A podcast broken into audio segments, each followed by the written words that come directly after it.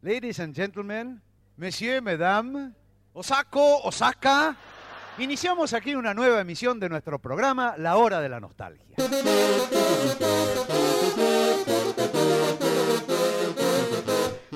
Sean ustedes bienvenidos a La Hora de la Nostalgia, el podcast donde hablamos de Lelutier.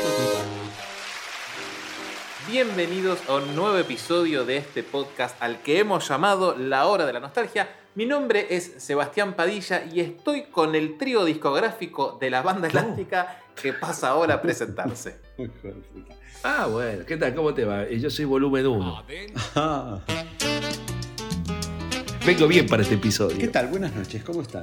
Hola, ¿qué tal? Y yo sería el volumen 2. Ah, Dos, el ahí viene el volumen, viene el dos. te dicen a vos. Dos. Sí, sí, sí, ¿Qué volumen? Y entonces yo sería, si este fue el 1, el otro fue el 2. Yo debo ser volumen 3 para los íntimos, porque me piace.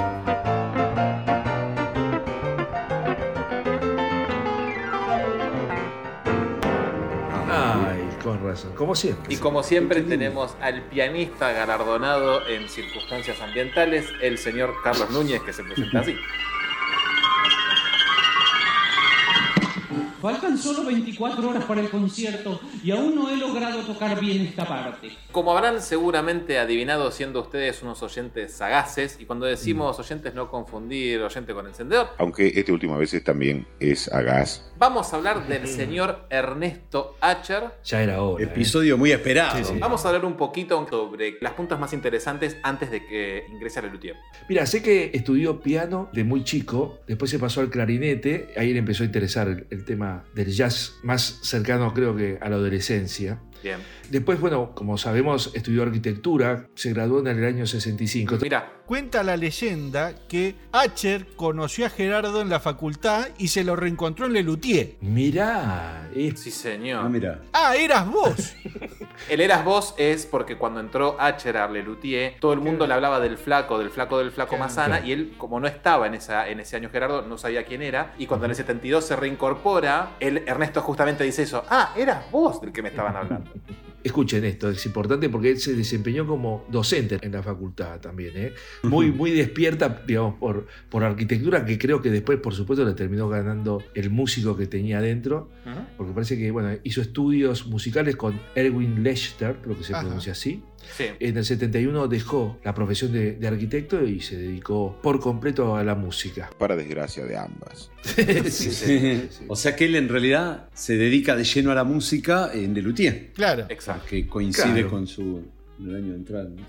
En más de un reportaje, él siempre dice que él todo lo que aprendió lo aprendió en Lelutier, de música, de teatro y de, de Sí, todo, dice, de de dirección escenografía, de luces. Y sí, sí, fue una universidad también esa, ¿eh? Uf. Perdón, y termino con esto que tiene que ver con la parte como educativa, si quieren. Dale. Años más tarde hizo estudios musicales con José Maranzano y mucho después eh, estudió dirección orquestal con el maestro Carlos Calleja. Sí, nunca, nunca Ajá. paró de aprender, él incluso No, ya no. yéndose de. Lelutier siguió estudiando música. Sí, Sí, sí, sí, sí, sí, sí. sí, sí, sí. Qué increíble. Sí, Siendo ya un músico muy consagrado, seguía estudiando. Un culo inquieto. ¿eh? Absolutamente. Sí, señor. Por suerte. Otro punto en contacto antes de Lelutier con Lelutier, que lo cuentan en el libro de Gerardo Mazana, Ernesto Bacher fue a visitarlo a Rabinovich a su escribanía después de haber visto Blancanieves para felicitarlo por la obra de teatro. Mira. Mira. Todo lo que sea a favor de Blancanieves eh, será Obvio. incluido en cualquier episodio por Seba Padilla. ¿no? es el puente de unión entre Ernesto y Lelutier. Escuchá, Claro, qué, sí, qué claro. buen show. Claro. ¿Cómo es el encuentro formal entre Lelutier y Ernesto Bacher en el 71? Era principio de enero del 71. Yo sí había visto espectáculos de Lelutier, sí, me encantaba. Y entonces no tenía nada que hacer. Entonces, como no tenía nada que hacer, me fui a Mar del Plata de vacaciones. Y me fui con unos amigos. Una de las pibas del grupo con que íbamos cantaba en el coro de López Pucho, en el 9 de cámara. Entonces me dijo, mira, los chicos de los de Lelutier están en Mar del Plata. ¿no?". La cuestión es que fui un día, yo había ido a, a varios conciertos del 9 de cámara y lo conocía a Pucho de vista. Y alguna vez había hablado con Daniel, pero no me acuerdo por qué. Y entonces, bueno, estuvimos ahí charlando, íbamos a la playa juntos, jugábamos al fútbol y yo tenía que volver a Buenos Aires porque se casaba un tío mío. Entonces estaba tomando café con Marcos Mustock en el boliche. Él vivía, tenía un departamento ahí en la, en la costa, en el boulevard, y abajo había un boliche que se llamaba Bahía. Y entonces empezamos a hacer ojitos con una mesa de al lado donde había dos. Y entonces, en vez de subirme al auto y volver a Buenos Aires, nos fuimos a, a- de Milonga y qué sé yo. Banco, claro. Y eh, bueno, terminó el, episodio y me subí al auto a las 5 de la mañana. Y me, y me dormí en, el, ruta. Me dormí, me patinó el auto. No me maté de casualidad. Lo curioso fue que cuando terminó de dar vueltas el auto, vi venir un auto Ah, y lo paré. Me acuerdo, disculpe, el tipo bajó la ventanilla y le digo, disculpe, ¿para qué lado es? Pues, Y el tipo me miró así y me dijo, para señor- allá. Bajó la ventanilla y ¡pum! Sí, claro, este está loco. Este está loco o me quiere asaltar. Bueno, Y entonces me volví a Mar del Plata, porque estaba muy cerca de Mar del Plata. sí, claro. Y me quedé, le Me toqué el timbre a Marcos y me quedé en casa de él. ¿Qué que yo- acá? Claro. si yo hubiera vuelto, a lo mejor el contacto se perdía. Y Sí. entonces Claro. volví y me quedé como 10 días más. Y nos hicimos muy, muy amigos con Marcos. Y fue Marcos el que me propone de, de cambio, porque él, eh, digamos, quería, por muchas razones, familiares, de laburo, no sé qué, él quería tomarse un descanso de, de, del Lelutier. Ese convulsionado verano, ¿no?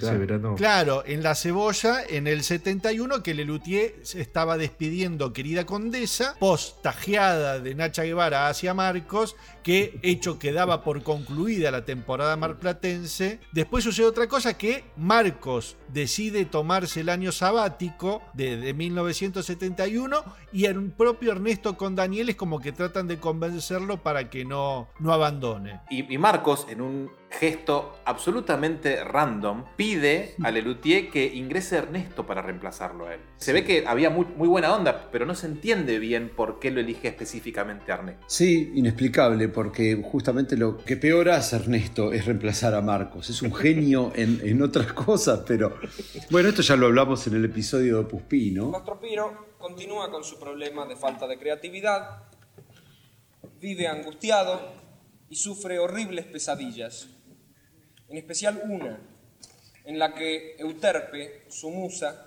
luego de un tierno acercamiento, lo golpeaba duramente con una clave de sol.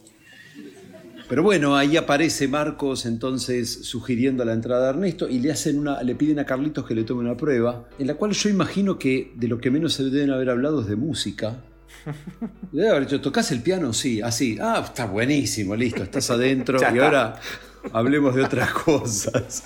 No sé por qué me imagino. Recordemos que en esa época, lo contó Carlitos en un episodio, Lelutier era una puerta giratoria, entraba y salía gente todo el tiempo. Lo que dice Juan puede ser que sea muy real, que la prueba haya Sí, sido sí. muy chiquita. Me imagino que claramente Ernesto era la persona indicada, era lo que estaban buscando. Le agregaba, y, y vamos, a, vamos a hablar de esto en todo el episodio, pero Ernesto entra para agregarle una coloratura muy distinta a Lelutier, en todo sentido. Y aparte esto que decía recién Padillón, que le lutieron una puerta giratoria, bueno, que entre este tipo, total, ¿qué sabemos cuánto Sí. va a durar esto? ¿Qué sabemos Total. cuánto va a durar él? Bueno, por suerte estaban todos equivocados, Lelutier duró 50 años y, por suerte Ernesto duró 15 años en Lelutier y son los 15 años que Lelutier arranca en el Café Concert y termina en el Colón. ¿Qué arco narrativo Sí. se pegó el chabón, no? Qué lindo, es verdad, es verdad, es Tal así. cual. Allá por el 1971, nosotros estábamos armando un nuevo espectáculo, que era Le Luthier Puspí. El repertorio se iba armando bastante bien, pero había un nubarrón en el horizonte. Marcos Munstock nos había comunicado que necesitaba tomarse un año sabático y nos pidió que lo reemplazáramos por un tiempo. Es más, Marcos mismo nos sugirió su propio reemplazo y nos presentó a Ernesto para que entrara al grupo.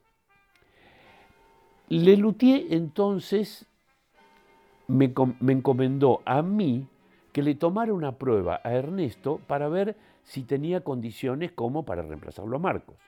Pero sobre todo, y esto era muy importante, para ver si conectaba con nosotros. Recuerdo que cité a Ernesto en mi casa y él vino y lo hice leer una presentación de una obra. O sea, tomé uno de los papeles de Marcos de la carpeta y le dije, mira, lee esto porque es en definitiva lo que muy probablemente vayas a hacer. Él no era locutor ni nada parecido, pero leyó más o menos bien. Pero eso sí, cuando le pregunté sobre sus conocimientos musicales, entró en combustión espontánea. Me contó que era arquitecto, pero que toda su vida había soñado con dedicarse a la música. Entonces empezamos a, a- bromear un poquitito. Por ejemplo, nos sentamos al piano, tocamos a cuatro manos.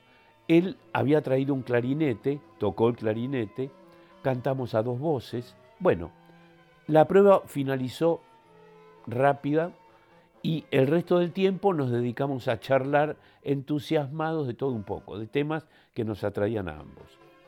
En el próximo ensayo, los muchachos estaban todos muy expectantes y me dijeron, ¿y cómo fue? Y entonces yo le dije, señores, les presento a nuestro nuevo integrante. Bueno, el resto es conocido. Fue lisa y llanamente un milagro. un milagro que duró 17 años.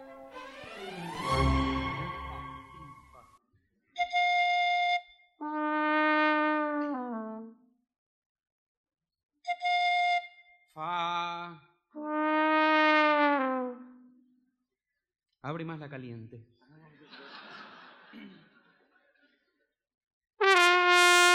Algo que todavía no tenemos, o al menos yo en este caso, muy en claro, es si a Ernesto le ofrecen ser parte de Lelutier enseguida como socio o si tardan un poquito. Carlitos cuenta que esa charla nunca se, se dio, sino que se dio sobreentendido como recién había entrado Pucho también. Sí. Mar del Plata había salido tan mal y es como que ya nadie le quería pagar a nadie, era más barato asociarlo y como que imagino yo, bueno, hay 100, somos 5, hay ve- es 20 para cada uno. Claro. ¿Por qué la pregunta? Porque no Puspilla está Manuelas Blues, que Claro. es una obra Claro. compuesta por Ernesto.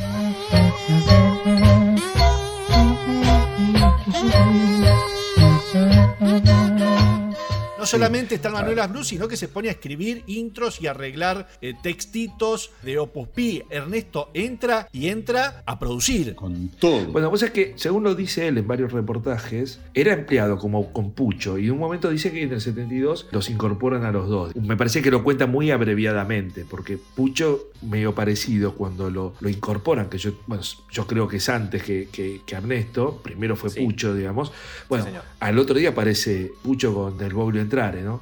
Y Ernesto, yo creo que se sintió cómodo de movida, Claro. empleado o no, digamos, el tipo estaba haciendo cosas, digamos, ¿no? Eh, Pucho estaba más, eh, acataba las órdenes, yo creo que, que Ernesto, que me parece que lo, que lo pinta un poco en su temperamento, personalidad, de, bueno, voy para adelante, entonces yo... Es más torbellino, ¿no? Sí, voy para allá, y mirá, y tengo esto, y tengo lo otro, y se me ocurre esto. Otro súper aporte de Ernesto, de, ni bien entra, no solamente escribe el Manuelas Blue, no solamente los textos de Opus Pi, sino que gracias a la iniciativa de Ernesto sale Sonamos Pese a Todo. El conjunto de instrumentos informales Le Luthier presenta un recital integrado con obras del compositor Johann Sebastian Mastropiero. Le Luthier ejecutan los siguientes instrumentos. Bueno, Es un, es un golazo de media cancha Va- esa. Volvamos a contar la historia. Ernesto le, le dice a Carlitos, che, esto es buenísimo, ¿por qué no grabamos un disco? Y Carlitos dice, ya lo grabamos y nos No lo me estamos hables. metiendo del lado de canto por ahí atrás. Y Ernesto, que tenía contactos con productores fonográficos, hace el enganche con Radosinski y entonces Carlitos entrega el material en Radosinski y finalmente Trova edita comercialmente para mediados de 1971 el Sonamos Pese a Todo, la tapa amarilla, el que conocemos todo con el dibujo de Amengual, Ujú, claro. Mastro Piero y las doncellas. Sí, sí. Es un disco que había grabado Lelutier sin Ernesto, pero Ernesto es como el, el engranaje que faltaba para que eso tenga su lado comercial y Lelutier tenga Exacto. por fin su Sonamos Pese a Todo. O sea que tuvo una, tuvo una entrada gloriosa, Ernesto. Sí.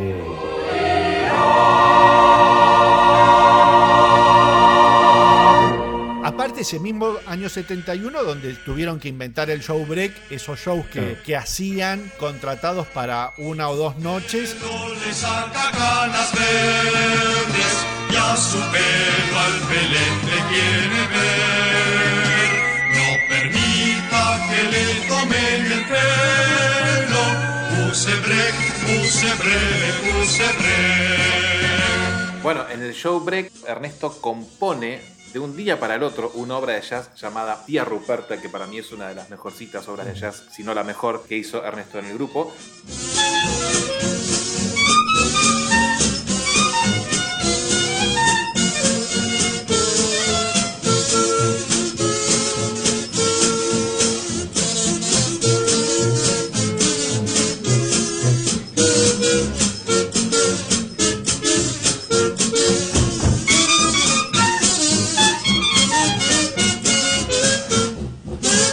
También para un show que se había planeado dos semanas antes. Y es una obra de jazz de la hostia, con instrumentos informales. Instrumentos informales que, recordemos, no tenían un libro donde figurase cómo funcionaba cada uno. Con los informales del 71, que era la cero tecnología, ¿no? Era muy complicado. Y sin embargo, este tipo logró hacer unas obras que sonaban muy bien, reemplazando al ya tristemente olvidado blues de Tarzán, que era lo único que usaban como vicecito instrumental hasta que se Ernesto. Y ahí también te cuenta, bueno, somos esto y nosotros, todos, no importa si vos sos empleado de ella, tenemos que pensar y resolver este show que tenemos que tocar la semana que viene y no Claro. tenemos nada. Y entonces ahí eh, muy rápidamente se, se colgó la camiseta del grupo Ernesto. Me parece que sin cuestionarse mucho el qué lugar ocupaba en el grupo. Era, bueno, dale, soy parte del grupo. Estoy vamos adentro, adelante, vamos a ¿no? laburar, claro. Sí, de una. Vamos a dar un poquito de datos crudos ya de la época de Ernesto Lerutier. Su primera función fue el 9 de abril de 1971 en el estreno de Lerutier Opus Pi, pero no en el show entero, sino como Aristides Garófalo, podríamos decir, en la parte del piano, ¿o no? En el beat Sí. que era el tango. Exactamente. Sí, en, en la charla de la Expo, de la época del sexteto, cuando menciona esto, dice que entraba para hacer el solo de bandoneón, Sí, dice él. Pero, pero no, no- no nos queda muy claro. Claro, cu- cuando hablamos de, de- de ese show, especulamos que él lo que hacía es un poco el gag que supo hacer Daniel después, que eh, llega Daniel tarde con el bandoneón y le dice, no, macho, llegaste tarde con el- marcando la, la hora, digamos, porque el gag del bandoneón siempre lo hizo Carlitos, y decíamos que Ernesto tocaba la guitarra en esa obra, y bueno, y haría este personaje, ¿no? Que después aparece con el bandoneón, para, no sé, o antes o después para dárselo a Carlitos y haga el gag. Es, es medio nebulosa la cosa, pero Es rara. En nuestro habitual espacio más dudas que verdades, ¿no? sí, sí, sí. Y su última función fue el 27 de septiembre de 1986, la última función de humor de Ursogar en la temporada del Coliseo en Buenos Aires, Argentina. Y dentro de Lelutier compuso nada más y nada menos que 28 obras musicales y a 10 de ellas le puso letra también. No necesariamente letra y música a la misma, pero bueno, es lo que Claro. hizo Ernesto en Claro. Lelutier. Que en números Sí. es muy poco y sin embargo es un montón Ah, en la historia de Lelutier. Es un montón. No, y aparte porque estuvo lo- solamente 15 años. Si hubiera llegado a ser 40 años en el Luthier, estaríamos hablando de una. No, si hubiera seguido, quiero decir, Uf. en el Luthier. ¿no? Imagínate, ¿no? Y agarrá el top 10, el episodio del top 10 y vas a ver que predominan las obras de Ernesto en general. Sí, sí. Aparte, la explosión de Ernesto en el luthier musical es justo a partir de Más Tropiero que nunca. Claro. Ni hablar de luthierías y por amor al arte, en donde la mitad de la música es de él, sino más. No dejó de escribir en ningún espectáculo, sobre todo música. Sí, después por ahí en textos medio que aflojó un poco en los 80, pero Sí. si entramos a enumerar las obras en, en las que participa, y son hit, todos. Trabajar con Ernesto. La verdad que yo siento que con Ernesto pegamos onda desde un comienzo. Eh, coincidíamos en un montón de cosas. Eh, por ejemplo, nuestro amor por el jazz. Eh, en ese sentido era muy, muy distinto a los demás luthier, que el jazz lo conocían medio así por aproximación. Pero nosotros dos, tanto Ernesto como yo, habíamos hecho jazz. Yo tuve una orquestita de jazz, él también tuvo la suya. O sea que ahí coincidíamos absolutamente en todo. Después nos gustaba mucho o compartíamos el humor verbal. Eh, hay que reconocer que el cabezón era un excelente contador de chistes.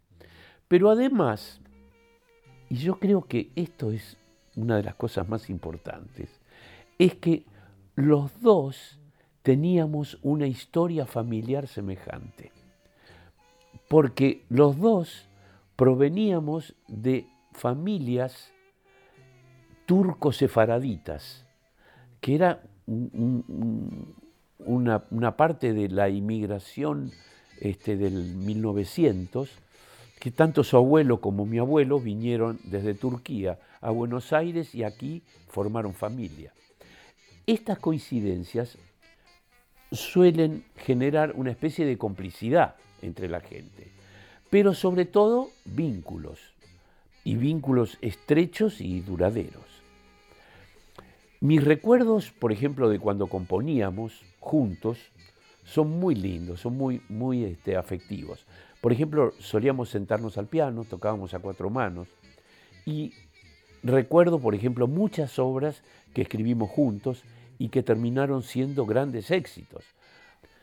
Ahora quisiera decir, y esto directamente sin avergonzarme, yo aprendí mucho, mucho a su lado.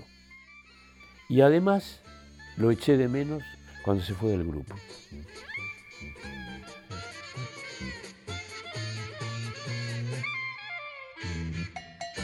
Esto que nos decía Carlitos recién, que muchas obras en que participó Ernesto en su escritura fueron grandes éxitos en Lelutier. ¿Podemos nombrar algunas de las que Dale. hizo? Bueno, por ejemplo, arrancamos medio de, de cero, digamos, pero por ejemplo, si no fuera santiagueño, ya hablamos de Tristeza de Manuel. La Bossa Nostra, Solo sol sostenido, oh sol, oh sol bemol. Serenata Mariachi, Vos quiero decirte que mi alma te aprecia, María Lucrecia. y de Nuit de París, El Rock del Amor y la Paz, Paz y amor, amor y paz. Miguel Higgins, Tapaba hervida, probaron tu vida, trapo pura entrada, pipirapa. La Yegua Mía, Porque me quiere tanto y lo demuestra. Que viva la yegua nuestra. el Dr. Bob Gordon,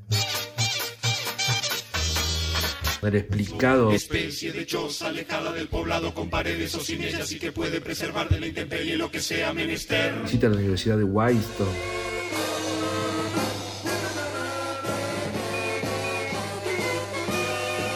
Por supuesto participó en la cantata de Don Rodrigo,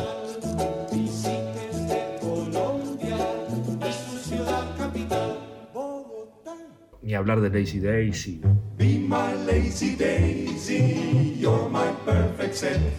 Te tiro todos esos títulos y decís, wow. Sí, por ahí ustedes me, re- me- me decían, bueno, el rock de la Morida Papu, ustedes Sí. son bastante chotongos, a mí me gusta mucho. Y sacando creo que el Enuit, después son todas obras que entraron a los discos. Sí, sí, en, en su mayoría sí. Sí, tenés este, eh, todos los jazz.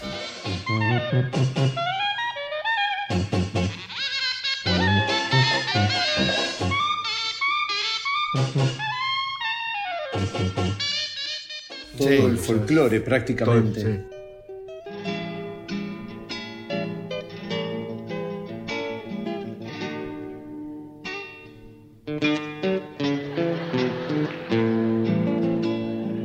Y después en obras clásicas, el cuarteto pues 44, que tiene, un- eh, o sea, el arreglo del trío permanente, digamos, sobre el solista, que son los instrumentos que van. Es, es una belleza, ese, ese arreglo es increíble.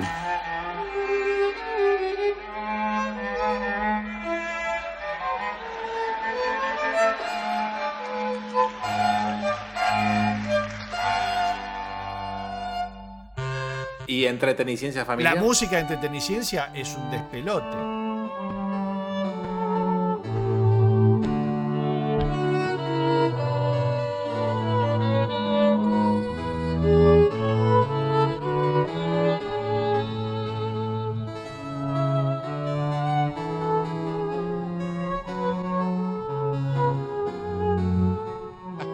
Bueno, Cardoso en Gulebandia. Uh, La, la versión en vivo. No,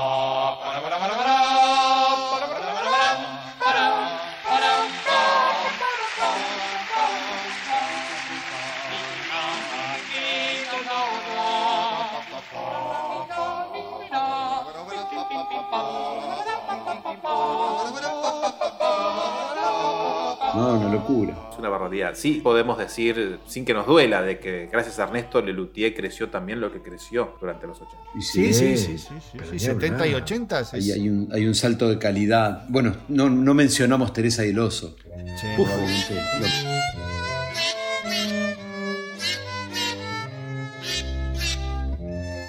Ya habían interrogado a casi todos sin ningún resultado. Hasta que... lo mejorcito. Sí, el sí. mismo Ernesto en algún reportaje Sí. ha dicho que esa, esa obra para él fue un quiebre. El- el- fue un Sí. antes y un después en él, Teresa y el Oso, porque él se dio cuenta con eso lo que era capaz de hacer. Claro. Primero, en la versión en vivo es tratar de sacarle todo el sonido sinfónico a las latas. Y la versión Entre discográfica, la entre cinco. Y el tipo, que nunca había escrito para una sinfónica, aquí se manda una obra orquestal que es un despelote, sin perder el arreglo original y metiendo instrumentos informales. Sí, no, no. una toda la idea es genial porque todos los personajes son los informales. o Sí, sea, sí, sí, ya sí, esa, sí. esa concepción de, de la obra en sí es, es genial, digamos. ¿no? Sí, y las Sí. citas musicales que tiene la obra. Sí, total. Es una belleza.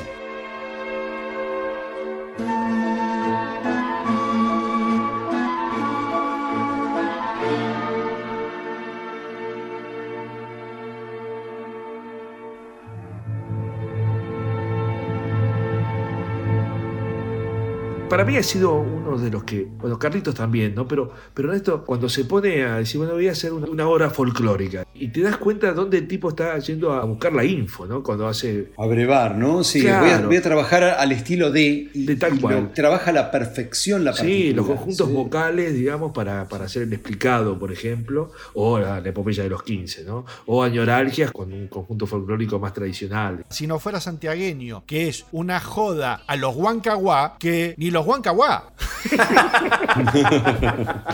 Sí, sí, sí, los revaloriza de una manera increíble, Sí. El estudio que hace el chabón, porque bueno, Sí, nada, sí. bueno, nos vamos a reír de los huancaguá. No, escribe a la manera de los huancaguá, Totalmente. el grupo vocal argentino, Sí, que, sí, que sí, tenían sí. unos arreglos complicadísimos y el Sí, tipo sí. los hace y encima te mete un chiste. Es maravilloso.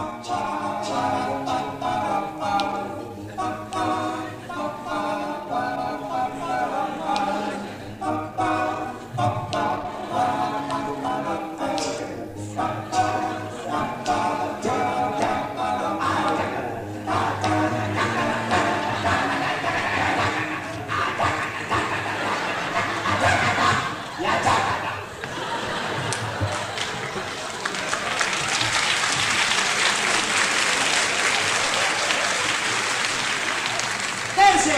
Es.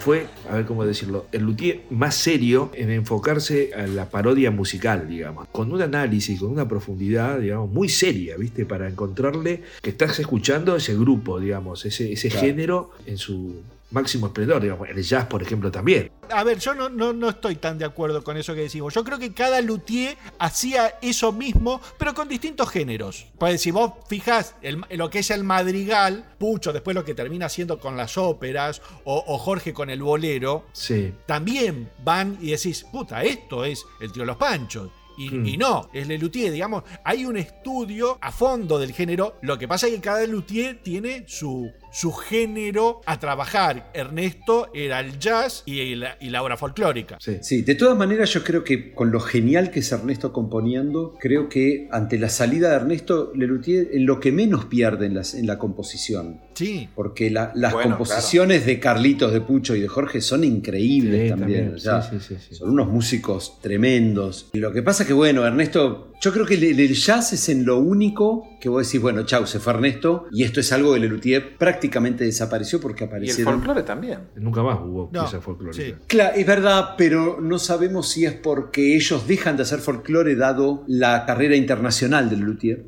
o pero porque o no tenían Sí, quien lo pero ya componga. eran internacionales. Para el 81 ya estaba. Y- Pero no es lo mismo. no es lo mismo. Para, para el 87, Lelutier había escrito mucho folclore. Obras como El Explicado, que, Sí. que no, las, no las llevaban a España. No, claro, sí, sí, sí. Vieron que añoralgias tenían que cambiarle el final en cada país y no es negocio. Claro. No, no, no es práctico, sí, tal cual. Ahora, estoy de acuerdo con lo que dice Juan de que por ahí Luthier no sintió la pérdida musical de Ernesto porque eran muy músicos, pero se siente de todos modos porque se les va un músico. O sea, desde lo intérprete. Nos pasamos ahora de la categoría. Composición a intérprete. Ahí sí, como intérprete, Lelutier pierde un montón, porque no solamente se va uno, sino que se va uno multifuncional. Que toca de todo. Y el único que tocaba vientos. Entonces Sí. hay un Sí. timbre en la obra que Lelutier la va a perder definitivamente. Ya para volver a ser sinfónico, Lelutier va a tener que recurrir a los teclados, porque ya Claro. toda la línea de las maderas se pierde. Sí, Daniel pasa la percusión, toma el papel Claro. de percusión que antes lo hacía Ernesto con la batería. Y Claro. Daniel tocaba ya la tuba en el Pepper Clement, eso hay que decirlo, en el 83, Sí, sí. y toma un poquito el trombón, pero nunca vamos a No, volver a escuchar un Dr. Bob Gordon, ¿no?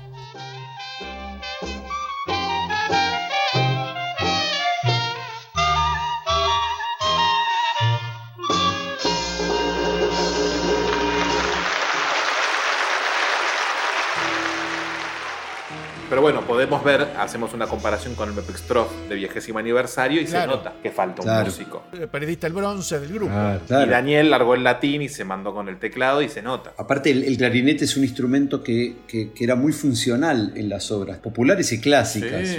Y alternaba con el latín, ¿viste? Ahora es como que de alguna manera, vos fíjate, qué sé yo, estoy pensando un espectáculo como los premios Mastro Piero. Ujú. El latín va a ser el, el instrumento contrapunto de la voz en prácticamente casi todas las obras.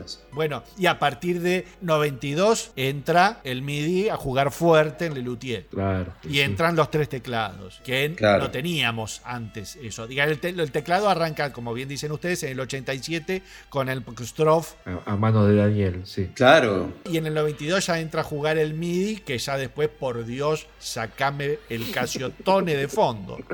En viejésimo aparece mucho. Vos fíjate que en, en el acto en Banania, por ejemplo, que los bronces Sí, de claro. la banda militar. Claro, lo hace Carlito con el teclado. Carlito con el teclado y Marcos mientras estuvo con el Gomhorn, que bueno, era como que para agregarle una, Sí. un tinte, ¿no? en Marcha de la. Conquista hubiera sido, es otra historia. Sí, total. Te imaginas ahora, la, la- reflotan la marcha de la conquista, se viene todo con teclado. digamos. Y sí, Tal cual. Y en ese momento sonaba marcha, 100%, digamos. Era una cosa de loco. Está bien que los teclados no eran lo mismo, ¿no? En los 70 que en los 80. No, por eso. Ahora son bueno, mejores, pero por ahí el resultado, Ahora- ¿viste? Decís, depende cómo lo uses también, ¿no? Ah, volviendo un poco a la ausencia de Ernesto como músico, cuando se va, lo que se estaba rodando, Humor Dulce Hogar, vuela el programa El Vea esta noche y el Trufur Lulu, porque ¿cómo resolvemos Claro. eso, compañero? Sí, claro. Bueno, hay cosas que no van a poder hacer en principio nunca más, digamos. El tiempo que fueron quinteto, digamos, recuperaron algunas, qué sé yo. La reposición de Don Rodrigo era, era Sí. viable, Que digamos. Era rara. Sí, cuestionable. Sí, bueno, el Lazy Daisy. Bueno, ahí tuvieron que Dale, caer al pero. MIDI, mm, y sí, porque te falta claro. un tipo, Y básicamente. claro, Y sí. sí, la sí, sí. única buena obra de Ernesto que se hizo con quinteto que quedó bastante bien ver. es Pepper Clement. Pero hubo que reformular la Sí. aparición. Sí, Hubo que- por eso, sí, sí, 100%. sí, sí, hubo una reescritura, pero estaba bien. Sí, sí, Sí, sí, sí, sí. Las otras dos obras se intentaron hacer como se habían hecho antiguamente. Y el Pepper Clement, Claro. Carlito se tuvo que sentar. Bueno, a ver, esto que teníamos, ¿cómo lo podemos hacer ahora? Bueno, vamos a tener que cambiar esto, esto y aquello. Y se sentó Carlitos a reescribirla. No repusieron muchas obras de las que participó Ernesto, te digo, ¿eh? Y el explicado la han quemado. Pero bueno, el explicado también tiene otro arreglo. Claro. Sí. Lazy Daisy, si querés. Las Bueno, majas. eh, Don Rodrigo, ¿no? Don pero, Rodrigo. pero las, ma- ah, las majas no hacía nada, Ernesto. No, bueno. hablando musicalmente. No, bueno, Claro, claro, no. Está bien. Me refiero a, a obras donde decís, era, actuaba o cantaba, digamos, ¿no? Tocaba y cantaba. En la medio oriental se sacó Sí. el clarinete, en la serenata tímida se sacó el clarinete otra vez, digamos que era un clari- el clarinete que hacía a la par de la melodía, esto que re- recién contaba Juan. En la que ganan es el Cathy, porque lo que hacía Ernesto Claro. no tenía goce. Y no, no sumaba, no, es verdad. No.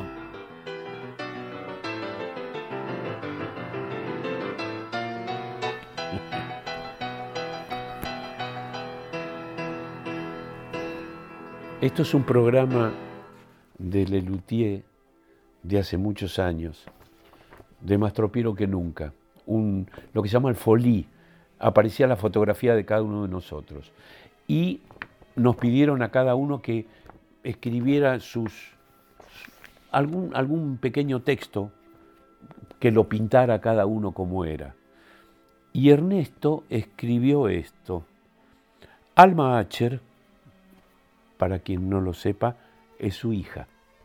Bach, Billie Holiday, Boca, Brassens, Chaplin, Fiorentino, Gaudí, Goya, Mahler, Manzi, Magnani, Monet, Mozart, Parker, Pasolini, Perla Simnowicz, su mujer de esa época y madre de su hija, Piazzolla, Rembrandt, Rivera, Rinaldi, Schoenberg, Richard Strauss y algunos más.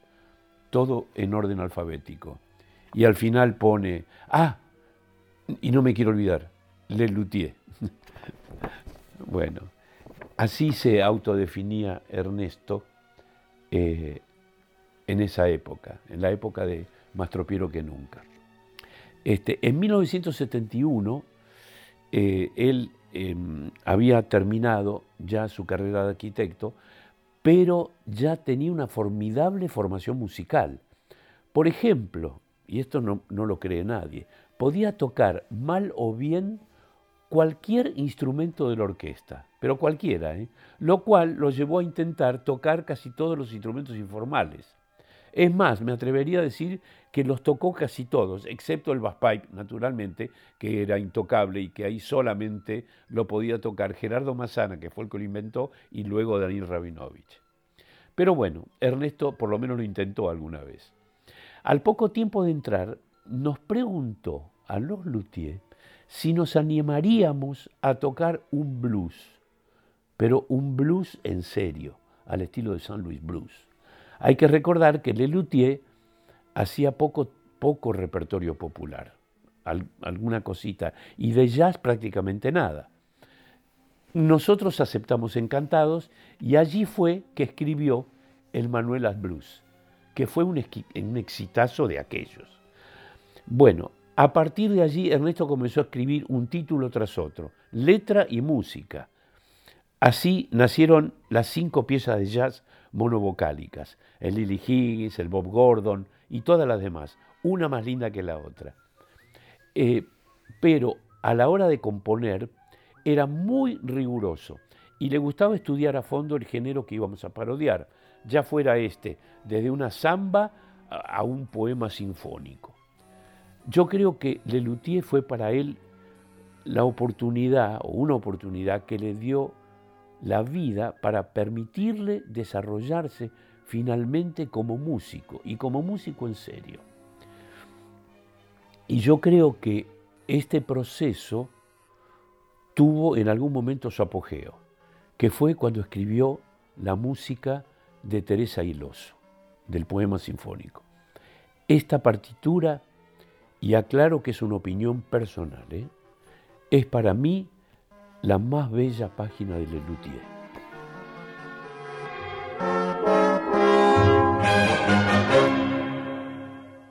Y algo que siempre se ha dicho es la capacidad de Ernesto como multiinstrumentista, esa habilidad para tocar instrumentos formales y de los otros. Instrumentos informales que él tocó fueron, entre otros, de viento tocó los tres gomjón, el natural, el datesta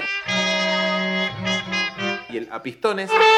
También tocó el calefón. Ha tocado uno de los tubófonos. También fue parte de los yerbomatófonos. La manguelódica neumática la bocineta en varias obras de jazz. De percusión pasó del dactilófono a las tablas de lavar en Pepper Clemens. Y el último instrumento informal que tocó en este listado fue a Antenor junto a Daniel Rabinovich en el detrás de escena. Y aunque los toca brevemente, también podemos nombrar el Chelo Legüero en Teresa y el Oso y en el Opus 44 y el Contrachitarone da Gamba, que lo toca en el látigo y la diligencia. Hay una vieja foto con Ernesto tocando el instrumento. pero Sí, ha tocado muchos instrumentos formales, como por ejemplo batería, bombo legüero, bongo, caja china, conga, crótalos, pandereta, el platillo de hi-hat, el redoblante, también claro. el rototom.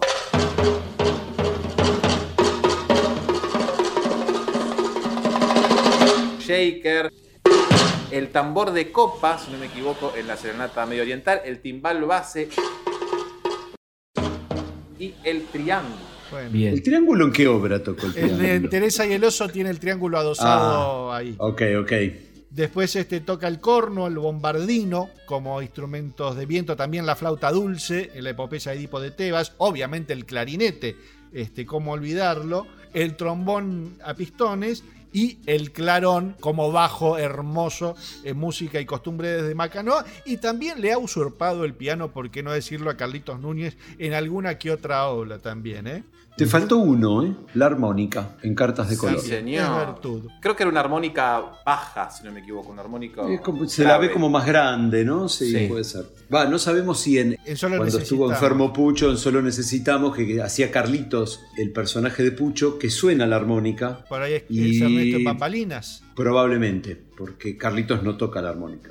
Debe ser la tercera vez que especulamos con esto, pero bien. Sí. Yo creo, yo creo que Y eso que todavía no hablamos del show. no va a ser la última entonces. Habrá una cuarta. Usted lo ha dicho. Y después podríamos hablar un poco de la presencia escénica de Ernesto, que en definitiva es lo que lo lleva a Lelutier reemplazando a Marcos, como ya dijimos. Para mi gusto no le da el, el perfil. Pero también Ernesto Sí. sufre en ese espectáculo el bagaje de los 50 años que le vinieron después de Marcos. Porque tengamos en cuenta que Claro. el show donde Ernesto fue locutor fue el segundo show, donde se, par- se aparecía alguien en escena Ujú. leyendo una carpeta roja. Sí, es verdad lo que decís. Entonces no había tanta comparación. Y el texto escrito era bastante olvidable también. Son horribles. O sea que Ernesto en algún reportaje o hizo algún comentario con respecto a, esas primeras apariciones de él en el Luthier, haciendo esto de, de la suite de los cinematográficos.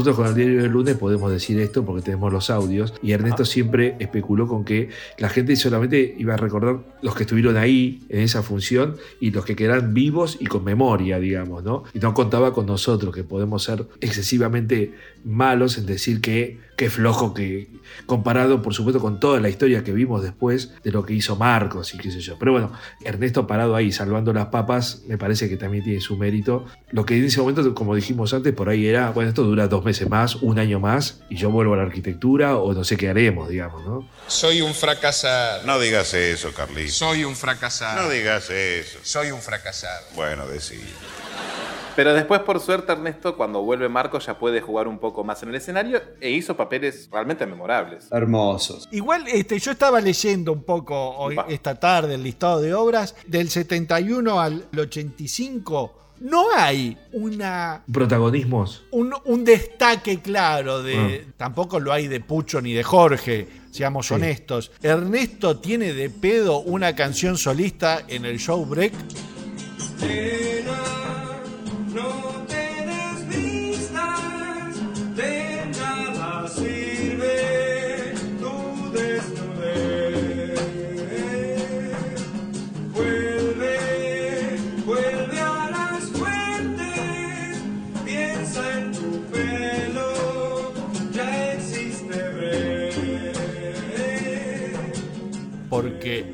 no sabemos qué pasó. Pero después habrá que esperar hasta la campana suonerá de su cantante solista. No tuvo muchos papeles que, bueno, Carlitos, Daniel, Marcos, este, siempre fueron más las voces solistas en el Luthier que Jorge, Sí. Pucho y Ernesto, ¿no? La campana e mia bella. De todas maneras, Ernesto tenía mucha presencia escénica. Sí, funcionaba muy bien en el coro. Sí, yo te diría que era, era la tercer cara visible junto con Carlitos, ahí se la disputaban, en esas obras de conjunto donde él estaba y muchas veces el chiste pasaba por él, aunque no fuera el protagonista de la Claro. escena. Bueno, creo que el hito va a ser el explicado, donde él es el díscolo.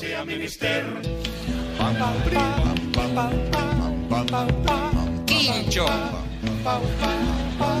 Cabaña. Galpón. El paisano ha de vivir en En su petit hotel. lo que acabo de definir. Y, de- y después en papeles protagónicos podemos mencionar, bueno, un poco lo- los obvios, ¿no? Pero Don Rodrigo, Llegados a tierra firme, con nativos pronto dimos. Nos descubrieron, por fin nos descubrieron. el nene de la gallinita dijo Eureka. La gallina coco coco. ¿Por qué es tan hermoso tener un hijo? ¿eh? ¿Por qué? Porque los hijos son la alegría de la vida, por lo menos de la mía, ¿sabes? Como vos, tus hermanitos, me, me alegran la vida a mí. Sí, en serio, sí. Cada, cada hijo para mí es como, como una rosa que florece. Ay, que es una rosa que florece, Sí. florece. ¿Te gusta el cantito? Sí. Callate entonces. ¿eh? El papel de Enrique es el del rey enamorado. La corona. La corona. Pero ¿qué importa una corona si el resto de la dentadura está sana? Papel que no iba a ser de- destinado a, a él en principio, ¿no? Y él lo toma y lo, lo saca para adelante. Y hace realmente. Y el cuerpo escénico que Ernesto le mete a esa obra, no hay con qué darle. No, ¿La ¿La verdad? A ustedes no les gusta, pero el trío comentarista, para mí el trabajo de Ernesto es espectacular. mí, sí. Es muy Sí. lindo. Yo creo que eh, eh, eh, eh, eh,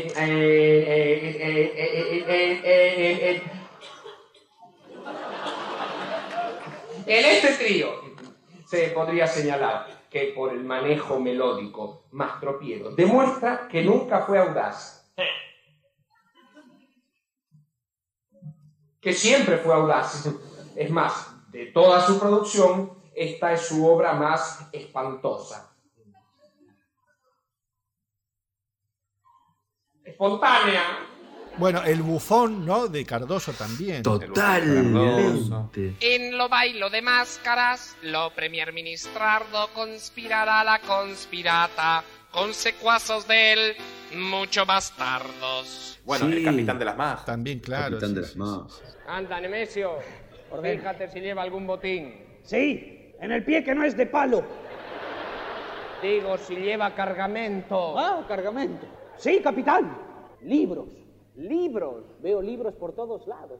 ¿Y tienen algo escrito en la cubierta? La cubierta no la veo, está tapada por los libros. Digo, si se ve qué clase de libros son. Ni por las tapas.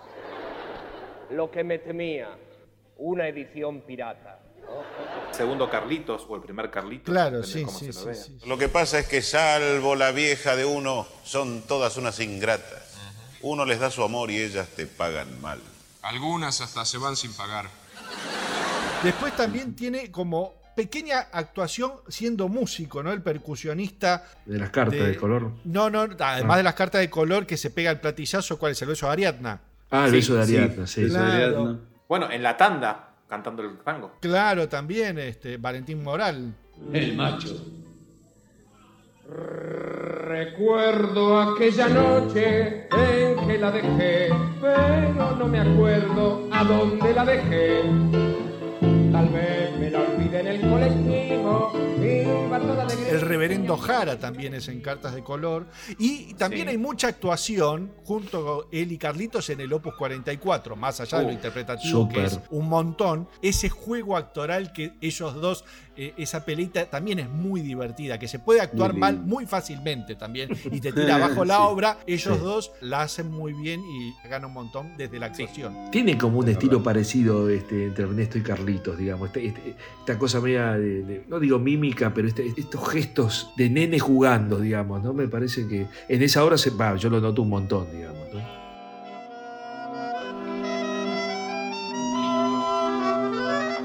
No.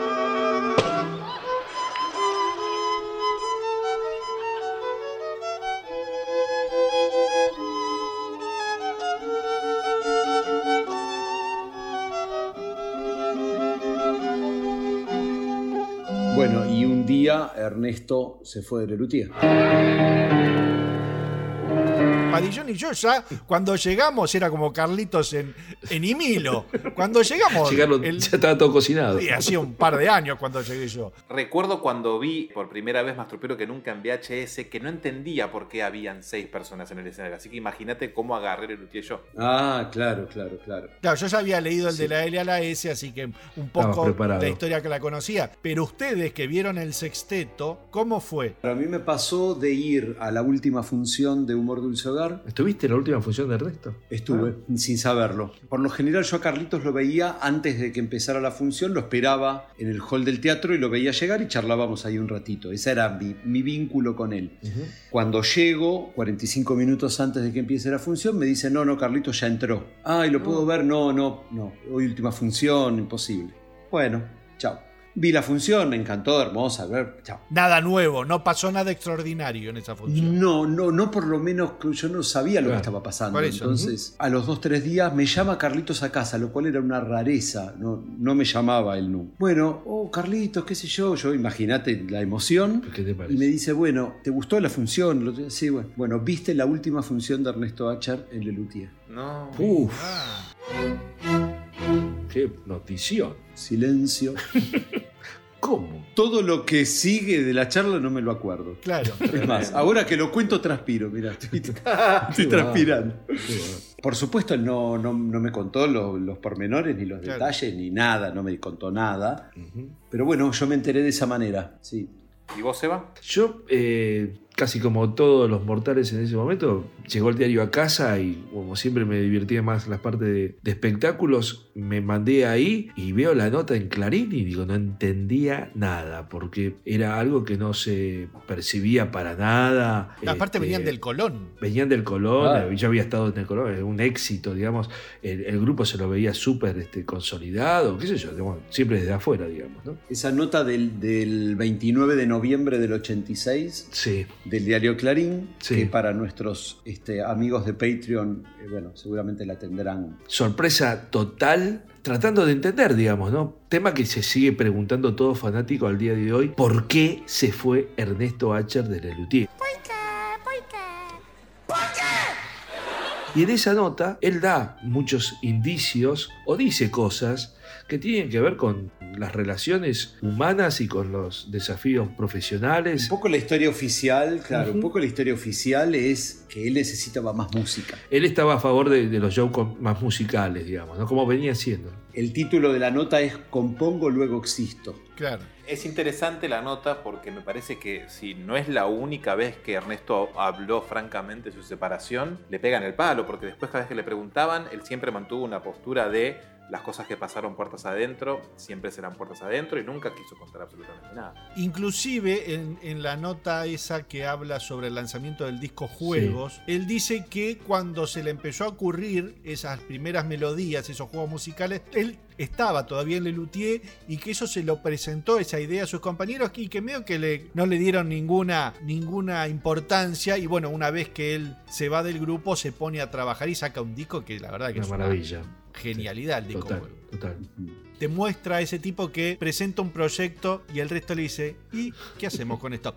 Supongo que también el resto de los luthiers han presentado propuestas que quedaron en los cajones Sí, y por que por ahí reflotaron 20 años después. Sí, claro. O Carlitos muchas veces nos ha contado de alguna frustración que él tuvo, de una idea que, que Que no quedó en nada. Claro, sí. Y bueno, Claro. sí, eso es lo que pasaba en este tipo de grupos. ¿no? Sí, seguramente ahí el temperamento de cada uno influye en de qué manera uno absorbe el ninguneo o el silencio o la no bola o, o que no se copen con tu idea y que vos digas, bueno, qué sé yo, listo, no les interesó, sigo para adelante, digamos. Suena a decirlo fácil, hay gente que por ahí le pega en en- le duele, digamos, ¿no? Pero ¿cómo? Si idea es buenísima. Y alguna, alguna rispidez quizá. Bueno, seguramente. Eh, Voy a leer dos, dos pequeños fragmentitos de esta nota. Dice, las esperables y superables discusiones de antaño se tornaron un poco más densas y allí fue que tomé la decisión. Esos desencuentros lo único que hicieron fue acelerar lo que ya estaba latente en mí. Discrepancias ya muy nítidas en cuanto a las presentaciones y a muchas cosas más, las cuales quedarán bajo cofre cerrado solo en la memoria de nosotros seis, marcaron la tónica, fíjate la palabra,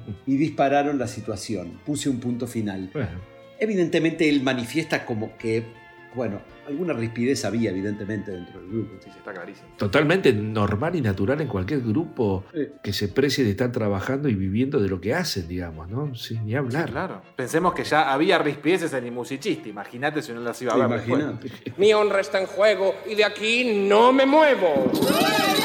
Sí me muevo. Hola, soy Juan Cruz Urquiza, trompetista de jazz. Eh, bueno, Ernesto Acher sin duda es un músico importantísimo. Yo personalmente lamenté mucho cuando Ernesto deja de Luthier. Me parece que era un aporte enorme en lo, en en lo humorístico, en lo musical, por supuesto. Cuando el grupo necesitaba abordar la música de jazz, él era un aporte fundamental, ¿no? Porque un músico que, que maneja muy bien el lenguaje del jazz, este, además de ser multiinstrumentista, un gran instrumentista de vientos. Así que bueno, yo creo que en ese sentido, eh, si bien el grupo siguió adelante, perdió un aporte muy importante. Toda esta faceta jazzística de Ernesto Bacher creo que se comprueba con, el proyecto con el cual él continúa, y bien deja Lelutier, que es este, la banda elástica, ¿no? Un grupo también que, bueno, causó sensación en su momento, no, tuvo la continuidad, por supuesto, de, lo que es Lelutier. Yo recuerdo haberlo ido a escuchar y, y, bueno, causó un impacto muy interesante en la escena.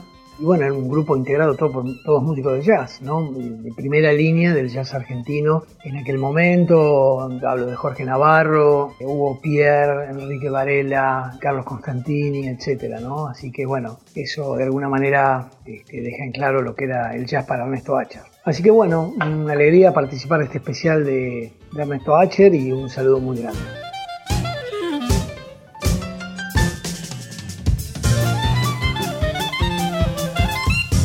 La pasión que Ernesto pone en, en todos sus proyectos musicales, ¿no? Inclusive el de Luthier. Para él la música es, un, es una cosa delirante. Sí. De hecho, ¿cuál fue el primer proyecto que hizo post Lelutier? Bueno, es ese disco que comentaba Lean antes, que se llama Juegos.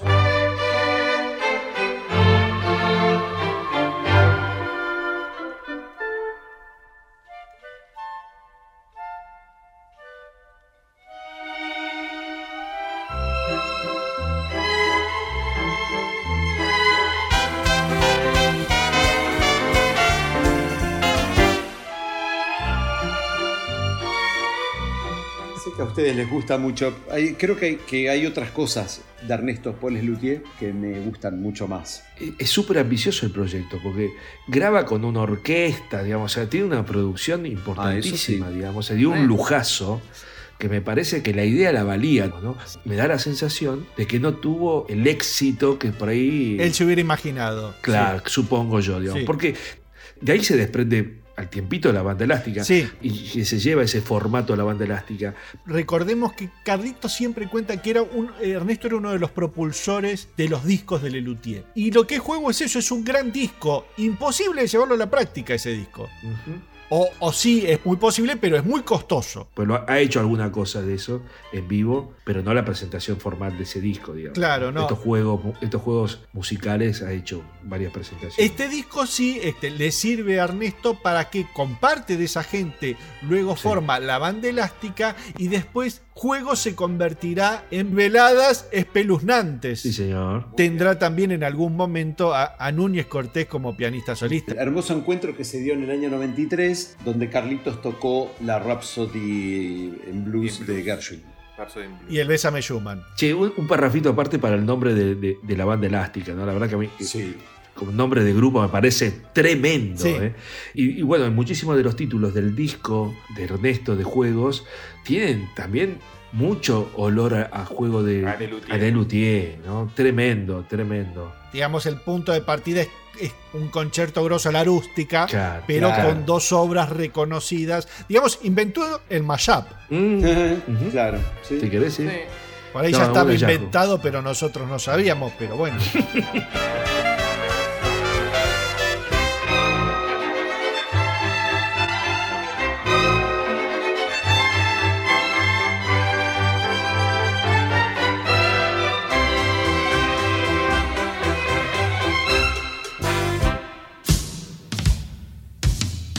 Nos podemos detener un poquitito en la banda elástica. Dale. Que fue una, una Sí, sí, sí. gran, gran, gran maravilla. La verdad era, era una ceremonia musical la banda elástica. Oh.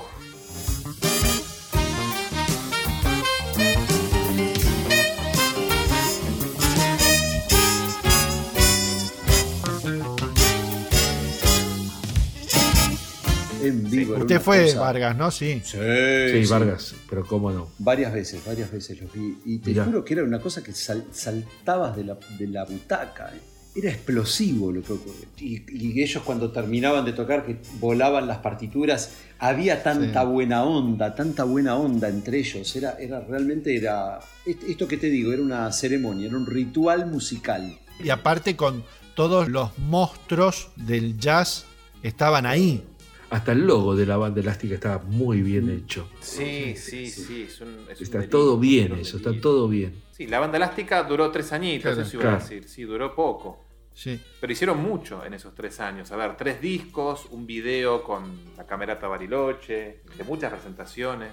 Sí, La señor. que bien. Y ahí otra vez Ernesto, otra vez Ernesto yéndose. Sí, es un tipo, creo que lo dijo Leandro al principio del episodio, ¿no? un cool inquieto. Quizás él, bueno, ahora quiero hacer otra cosa. Porque el proyecto que le siguió a eso fue eh, hacer eh, Gershwin. Claro. El Gershwin, el hombre que amamos, que eso sí, lo vi en vivo y eso era un despelote.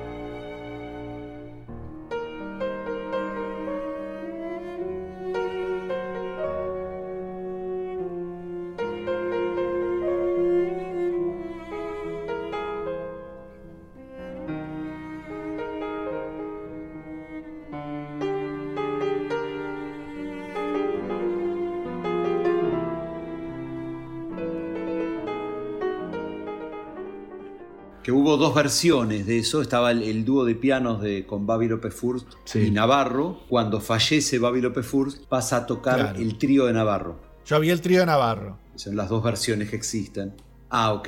Tengo DVD Sí, de señor. eso. Hay una versión muy linda, si la, si la encuentra, señora, señor chico, chica, que se llama Navarro H. López Furs, en donde hay un DVD y un CD. El DVD es el dúo de pianos con Ernesto dirigiendo la orquesta. Después, bueno, Ernesto se hizo unipersonal. Sí, señor. Que es muy gracioso porque en la nota esa dice, no, no me veo dedicándome al humor, y después se dedicó a hacer unipersonales de humor, así Sí. como una especie de, de chistes a la carta. Sí, estándar. Este, hum- humor Claro. con El Acher. primero que hizo fue ese eh, humor con Archer, sí. Y después hizo humor a, a la carta tal cual. De todas maneras, nunca abandonó la beta humorística. Yo nunca lo vi a Ernesto hacer música en serio. Voy a dirigir una orquesta y vamos a tocar Mahler. Quórum. Quórum. Bueno, Quórum Quórum hizo es- los arreglos. El, eh, Piazzolla También, también. sí. Está el disco de Piazzolla. Claro. Juan, ¿eh? Digo, esta, esta beta de director de orquesta la, la empezó a usar los últimos años. ¿eh? Sí, claro. Hizo Sí. unas presentaciones con Virulo en, en México, creo que es. Con juegos sinfoniquísimos. Estos videos están en YouTube. Por ejemplo, La verdadera Cenicienta, que lo hace ahí con Virulo. Esa es una, una obra. Después hace un fragmento y una parte de, de Caperucita Roja. Y él hace de Caperucita y hace la voz del nene de, de la gallinita, digamos. ¿no? Este, volverla a escuchar es hermoso. Los arbustos se fue a asomar. ¡Hola, lobo! ¡Lobo! ¿Qué ojos tan grandes tienes? Mm, para verte mejor, para verte mejor. Y muy disgustado el lobo se marchó, sin mover la cola ni decir adiós.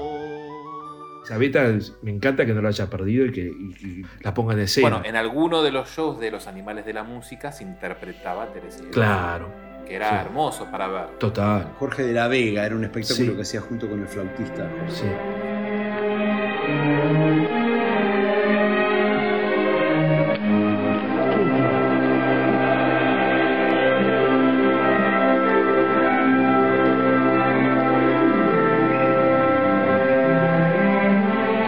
Aquella habría sido una tranquila mañana de otoño en el bosque.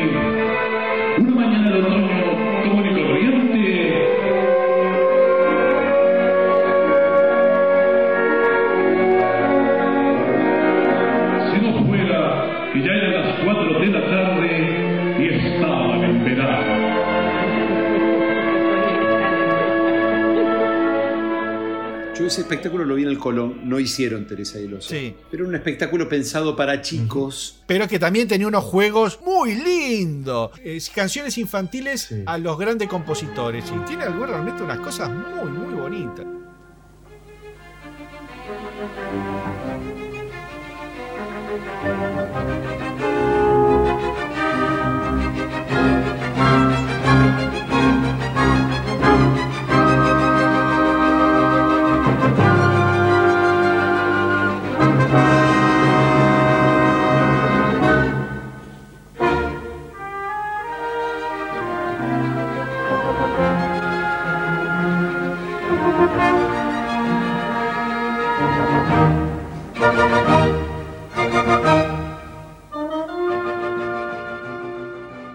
Ese show creo que fue en el 2005, el 2 de octubre Sí. del 2005. Y después, bueno, Ernesto se refugiaría en la radio, ¿no? Con eh, los rincones de Acher. Otra cosa espectacular.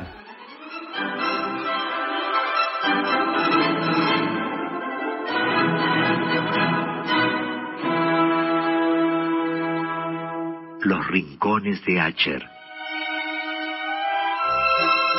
Idea y conducción, Ernesto Acher.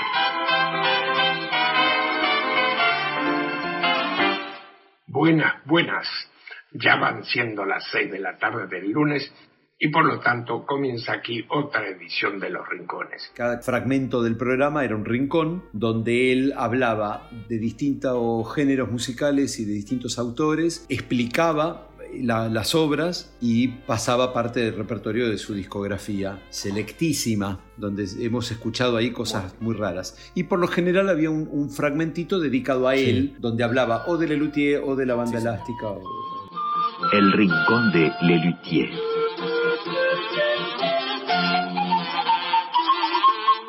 En una de las tantas incursiones de Lelutier por el El homenaje a Piazzolla, hizo la música también para la obra teatral La Nona. Es un tipo muy exigente, Ernesto. Yo creo que parte de esa exigencia es lo que ha marcado un poco el camino de sus espectáculos, inclusive su, su participación en el Luthier, y quizá también expliquen el por qué esos proyectos se han ido abandonando también. En algún momento yo lo escuché a él hablar sobre una obra de teatro en la cual él participó como músico, no como músico intérprete, sino como compositor. Y claro, él hablaba como diciendo que, que, que- que flojo el nivel de la orquesta, que flojo el nivel de los músicos, de los cantantes. Es como que él tenía la vara muy alta. Y claro, a veces en lo comercial, digamos, en el negocio, en la cosa del día a día, probablemente sea difícil trabajar con alguien que tiene estándares tan altos, ¿no? Por un lado, a veces son bienvenidos al pretender Sí, claro. decir, bueno, yo quiero que, se- que suene, que se escuche, que se vea, que se escriba, todo sea espectacular, está buenísimo. El tema es el, por ahí, bueno, bancarte eh, cuando compartís equipo con otros. poder llevarlo claro, que tengas alguien que te tira para abajo. ¿no? En este podcast hay gente, ¿no? Así no voy a dar nombres. Qué feo eso. Horrible decir Sí. eso de usted mismo. Sí, por eso, no, no- no me quiero este, autoexcluir. No se, bueno. no se boicotee. No, no. no se boicotea el otro. Sí. Yo de todas maneras le, le agradezco, Ernesto, ese, ese, si bien es una cosa este, fuerte, digamos, tener a alguien que exija tanto, digamos, en general, cuando uno ve cosas artísticas, no hay tanto de eso, ¿viste? No digo que se haga toda la marchanta, bueno, más o menos, eh, no, no. Yo quiero decir que siempre extrañé a Ernesto en Lelutier, pero creo que él hace bien en no extrañar Lelutier. ¿A qué me refiero con esto? Digo, pasaron más de 30 años y a él le siguen preguntando por qué se fue.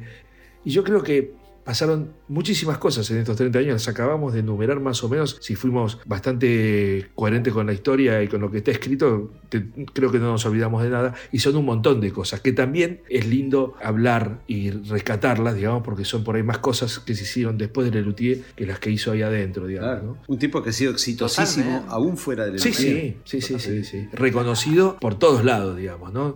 Por su labor en Lelutier y por lo que hizo después. Me parece que hay que agradecer la inteligencia emocional que tuvo Ernesto junto Sí. con el quinteto para separarse, porque por lo que dijo Juan en la nota, lo que, se entrele- lo que se ve entre líneas es que si hubiesen seguido no habrían continuado mucho tiempo más y Lelutier hubiese dejado de existir. Sí, sí, sí, sí. Ahí había una presión que, por suerte, se supo aflojar un poco y se distinguió y, y- y se aflojó esa presión para poder seguir cada uno por su lado, digamos, ¿no? Y fue una ganancia para ambos, digamos. Ernesto realmente pudo dar, tener esa libertad creativa Sí, señor. que dentro Total. del grupo no podés tener, no porque sos Ernesto H, no, no podés tener porque tenés que andar cierto de este team, aparte siento de estos límites y, y esto se va a repetir durante tantos años acá en Argentina y en el exterior y vamos de gira, digamos, Lelutier es una maquinaria tan aceitada pero también tan muy limitante. Si vos tenías una aspiración de hacer algo más que música humor. Y Ernesto, fuera de Lelutier, Claro. pudo tener esa libertad creativa que lamentablemente el grupo no te la podía ofrecer porque iba por otro camino. Y Lelutier ganó esa tranquilidad de estar con alguien que evidentemente no estaba contento con esa, esa limitación que te daba el grupo. Y fue una ganancia para, ambos, finalmente. sí, yo creo que sí.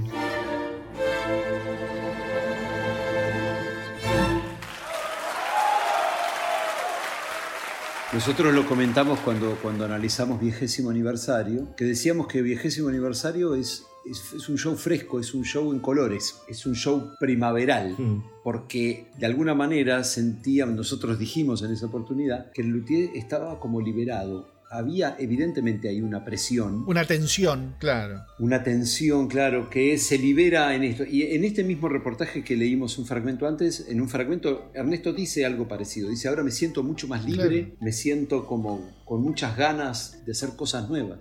Les tiro la idea de poder cerrar este episodio de Ernesto, quizás eligiendo su mejor partitura y su mejor interpretación de instrumento y, ¿por qué no, su mejor actuación? ¿Se animan? Bueno, Dale, pero, salgamos, de los obvios, ¿no? Porque si no vamos a caer todos más o menos, me parece que en la misma. Bueno, Yo lo único, lo único que quiero, voy a preguntar una cosa, a ver si ustedes me pueden contestar.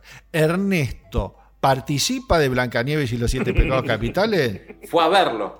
Sí, fue a ver. Fue a verlo. Eso es, es una manera de participar. Claro, el sí, tipo sí. aplaudió a tiempo. O sea, fue parte. Qué difícil, ¿eh? Sí, sí. Bueno, vamos a empezar entonces con. Hablemos de la partitura que por ahí es lo más, lo más interesante de, de decir. Em, don Juan Vargas Eguinoa, ¿cuál es para usted la mejor obra escrita musicalmente por Ernesto? ¿Podemos decir la obvia o no? Sí, y el resto va agregando otras también, ¿no? Recontra obvia va a ser Teresa y el oso. En su versión quinteto, El oso libidinoso disfrazado, quien comenzó a perseguirla ofreciéndole una margarita al grito de sublime éxtasis de amor, vaquita, vayamos, vayamos pronto.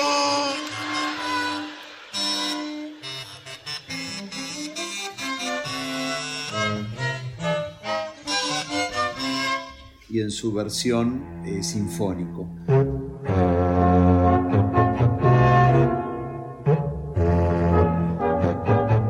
¿Por qué? Porque el estilo empleado me parece hermoso y porque además creo que hacer sonar una sinfónica, lo que dijimos antes, hacer sonar una sinfónica con estos instrumentos informales es una proeza, realmente es una maravilla.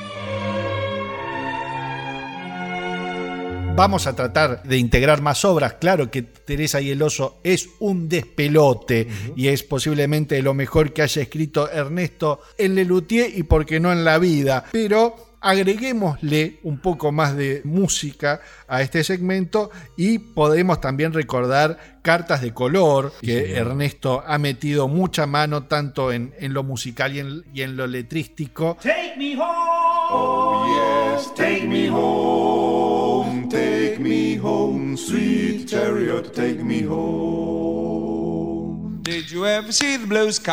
También quiero sumar cartas de color a este listado de obras maravillosas de Ernesto H. Mira, ya que venimos así tan envalentonados, yo no voy a hacer menos que elegir Cardoso en Gulebandia, la versión en vivo. Con embajativo bene, lo heredero españardo, Priso Cardoso, mucho gallardo, con embajativo bene, del reyo españardo su nene. Todo ese Claro. vocal. Mirá que es un género que yo no, no me cae muy simpático, no, no, no porque me parezca malo ni nada, sino porque no, no, no es algo que me pegue en la fibra. Pero cuando los ves cantando a capela, el arreglo que hace, la composición, decís, la Sí. madera, esto es Una tremendo". locura. Yo elegiría a tía Ruperta, pero como sé que ustedes me pegan cuando digo esas cosas, voy a elegir la obra fundacional de Ernesto, que es el Manuelas Blues, que es con lo que Ah, entra. pensé que iba a decir cantata laxatón. Cantata, cantata laxatón No. no, Padilla. Cantata laxatón no, pa-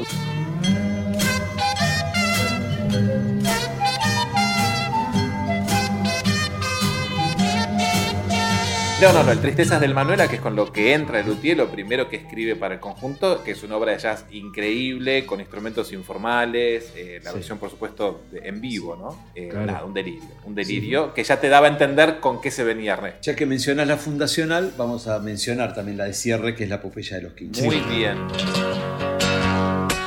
Son duros en apariencia, pero por dentro dulzones. Por eso los bautizaron los quince melones. ¿Cuáles serían los cuatro mejores personajes para nosotros que ha hecho Ernesto en el Luthier? Vamos a arrancar en el medio ahora. ¿Yo arranco? Sí. Eh, yo voy a elegir, lo voy a dejar en la obviedad para mis compañeros. Yo voy a elegir el capitán de las majas del Bergantín. Pues nada, no hay nada que hacer. Hay que entregar a las prisioneras. No, capitán. Sí, sí, hay que entregarlas. No sé, no sé cómo ofrecer resistencia. Por lo tanto, nada que hacer. Hay que entregar a las prisioneras. Es inútil. Sí, pero es el capitán. Yo me quedo porque yo le voy a, voy a dejar lo obvio para mis compañeros y al, y al final nadie lo va a decir. Este, Me quedo con el bufón de Cardoso en Guleván. Hermoso. La ponzoña. La ponzoña Buongiorno. Espérate, yo explicarete. Lo premier ministrardo querete envenenado a lo prinzo españardo. Por lo que Para el matrimoniar a principa creolina. horrorismo. Pero yo cambiata las copas y... Bueno, yo voy a dejarlo a Juan para que cierre. Me voy a quedar con la competencia de Carlitos en el cuarteto Opus También. 44, que me parece Excelente. Ah, mira qué bien.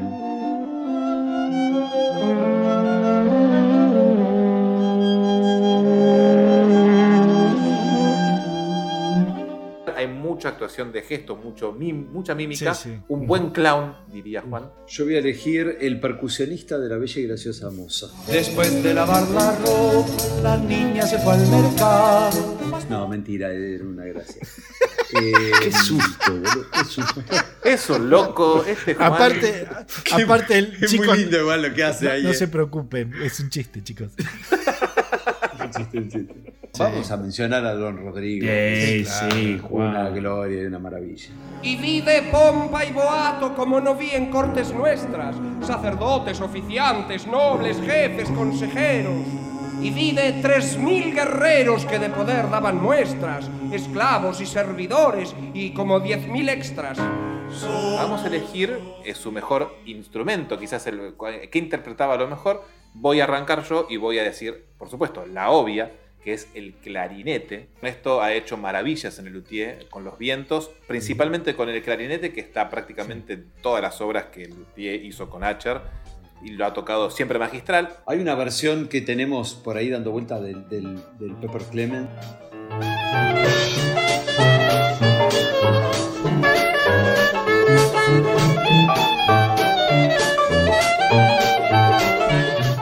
Cuando entra el clarinete él hace un firulete ahí que es Sí, hermoso. sí. como lo Pere, suena, como si tuviera como si tuviera distortion, ¿viste? Distortion. Suena áspero. el- Ah, el- mirá, es, es language, speaking in languages. Qué, Sí, qué ser This genial. podcast is going everywhere. Sí. Yo voy a destacarlo como baterista. Muy buena elección, muy buena elección. Este, no, siempre se, se- para mí él tiene un feeling tremendo en, en la batería y en los demás es instrumentos de Sí, percusión. señor. Pero la batería, bueno, es- podemos escuchar el final de Macanoa. Oh, lo que toca ahí. Diviértase y asómbrese en Macanoa. Conozca a los nativos, visite la reserva indígena. Los nativos posarán para usted. Fotografíese con ellos. Siéntase antropólogo en Macanoa. Guapa. Yo voy a hacer, eh, voy a nombrar a. Vos nombraste el clarinete, yo voy a nombrar el clarón, porque para mí el clarón en Macanoa es algo tan insuperable que después, bueno, con la cosa que han hecho en, en Gran Reserva, ¿qué querés que te diga? Si a mí yo tengo el clarón de Ernesto haciendo esos bajos hermosos. Como la mayor parte de las islas de este archipiélago, la isla de Macanoa se encuentra totalmente rodeada de agua. Una flora exuberante satisface las necesidades principales de los nativos. Y aparte cuando lo veías en escena, ¿qué hace? ¿Qué, Claro, qué es- ¿qué está tocando, maestro? No, sí, es una locura. Habiendo ustedes ocupado los casilleros disponibles, me quedo con las congas de Don Rodrigo, el final de Sí, Don Rodrigo. que eso es un swing. Ah, pa. Como lo baila y se mueve, saca una tercera mano ahí. ¡Pa! como mi negra. Y aquí se acaba la historia de Don Rodrigo y el show, chico.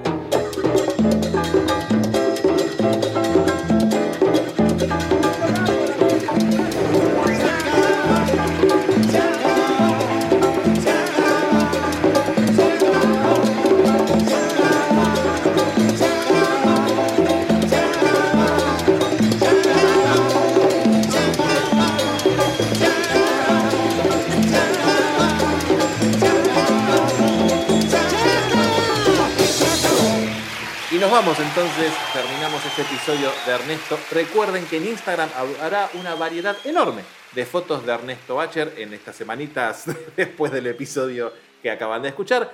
Y si quieren tomar un café con nosotros, ¿a dónde pueden ir? Van a ir a cafecito.app barra la hora de la nostalgia y ahí van a tener la posibilidad de invitarnos a unos cafecitos y si se esmeran van a tener eh, jugosos premios para compartir. Eso estando en la Argentina, Sí, estando claro. en el exterior. Pueden ingresar a patreon.com barra la hora de la nostalgia. Ah, y pero mirá la voltereta que tira. ¿eh? Entran a patreon.com y ahí de una entran a, los niveles que hay, se pueden suscribir y nosotros los vamos a querer aún muchísimo más, que no es poco. ¿eh? Eh, si querés lucir la remera de la hora de la nostalgia, tenés que ir a lahoradelanostalgia.flashcookie.com y si vivís allende los mares es lhdln.redbubble.com.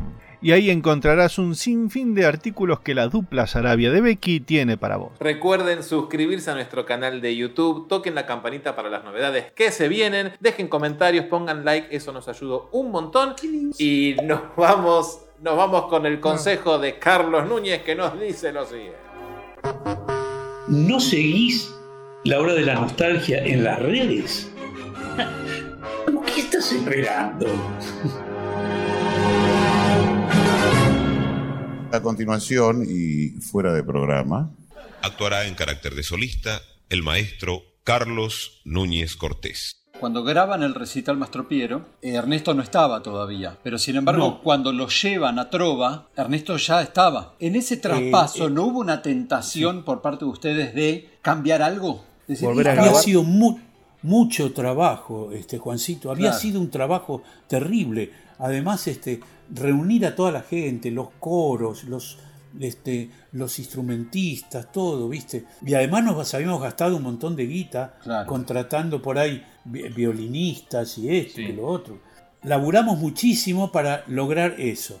Cuando se terminó, se arrumbó eso y se quedó ahí porque a Carlos Cortés se le acabó la guita. Claro, claro. Claro, claro. Y ya no le alcanzó, no tuvo suficiente dinero como para seguir adelante el proyecto y hacer las tapas. Un año después, cuando ya estaba Ernesto, Ernesto dijo, che, nosotros tendríamos que grabar un disco, dijo Ernesto. ¿Qué? No, dejate de joder, que Sí, grabar sí. un disco, nosotros ya grabamos uno. Entonces, ¿Cómo que? Sí, sí, ya hay un disco grabado y que está ahí. Ajá. Dice, "Ah, ¿y al- quién lo tiene? Bueno, se lo di yo, que lo tenía yo. Y Ernesto dice, pero esto hay que, esto hay que editar, no me jodas. Era una cinta. Una Claro. cinta de estudio, Sí, ¿viste? sí, sí, sí, sí. Grabada en, en, en 15 IPS, eh, inch per second. En Claro. 15. Que era lo mejor que había en ese momento. Qué raro Y Ernesto, que, lo conocía a Radosinski, fuimos con él a verlo a Radosinski con la cinta. Ahora, qué qué raro. No, que, que- que este tipo Cortés, que hizo una producción independiente de un, digamos, poner a grabar a un conjunto inhóspito, ignoto en ese momento, digamos. Sí. Una inversión este, tremenda, digamos, porque el mundo de, de la grabación independiente vino muchísimo después. Pero él no tenía ni idea, era, era un... No, tenía mucha guita. un tenía algo de guita y qué sé yo, que él se le ocurrió en la cebolla, ¿viste? Claro, Este, claro. El café con ser. Tenía un par de colaboradores, Lito Gordín, me acuerdo que era uno, y él eh, contrataba a la gente, hizo sus mangos, ¿viste? Y entonces de pronto, como todo empresario que ve que le, le sonríe la fortuna y que empieza a ganar guita y qué sé yo qué, en- enseguida quieren despegar con Sí. otras cosas. Claro, claro, claro. Este dijo, voy a hacer un disco con los luthiers y me llenó de guita.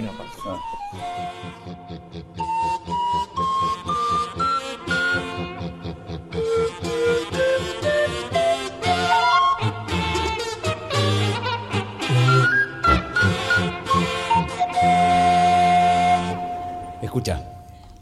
Mirá, escucha, mirá bien, escucha, mirá. El Museo de Cera de Lelutier. Ven, juglar. Ven, pequeñuelo. Acerquémonos al balcón de María para darle una serenata.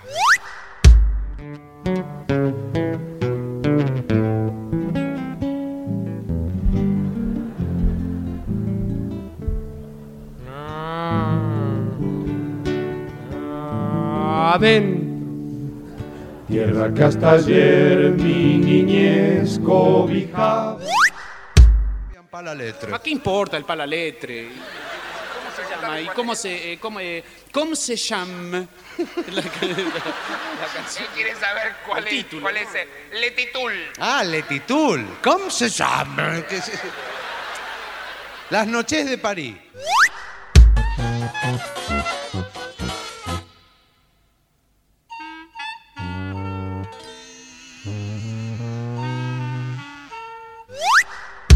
¡Capitán! ¡Un pingüino!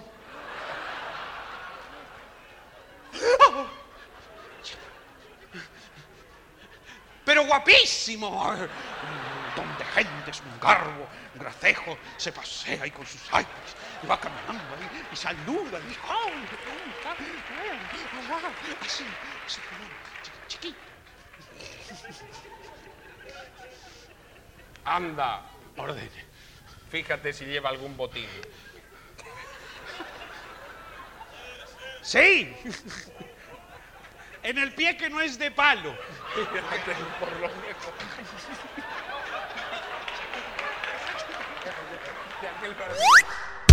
Idos con el pirata Raúl. Goodbye.